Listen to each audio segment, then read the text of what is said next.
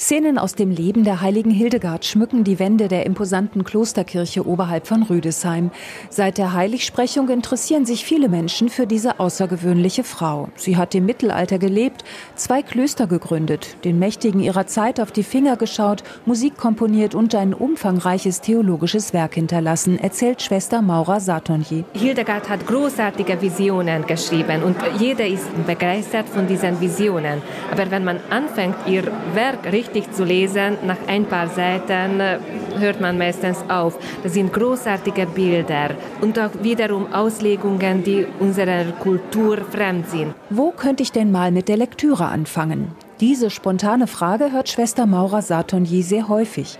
Die gebürtige Ungarin ist die Hildegard-Forscherin der Abtei, beschäftigt sich seit 20 Jahren intensiv mit ihrem Werk und hat am Verfahren der Heiligsprechung mitgewirkt. Was Sie an Hildegard beeindruckt? Diese tiefe Sicht auf die Wirklichkeit und vor allem auf den Menschen. Was für Weisheit und was für Tipps zum erfüllenden Leben. Doch schon vom schieren Umfang her ist es gar nicht so einfach, einen Einstieg zu finden. Die deutsche Gesamtausgabe der Werke umfasst zehn Bände.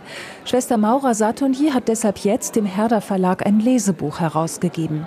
Darin versammelt sie eine Auswahl zentraler Textstellen, die sie einfühlsam kommentiert, lobt der Mittelalterforscher Professor Marco Ranini aus Mailand. Es ist eine sehr gute Einführung, um Hildegard heute zu verstehen.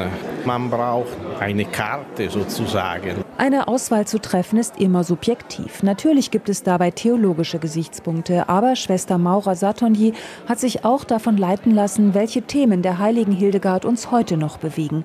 Gedanken zum Kosmos, zu Natur und Umwelt etwa. Über diese tiefe Verbundenheit aller Geschöpfe miteinander, das ist für uns heute in einer globalisierten Welt was wichtiger als in den Jahrhunderten davor. Das können wir so gut verstehen, dass jedes Geschöpf mit jedem anderen Geschöpf verbunden ist.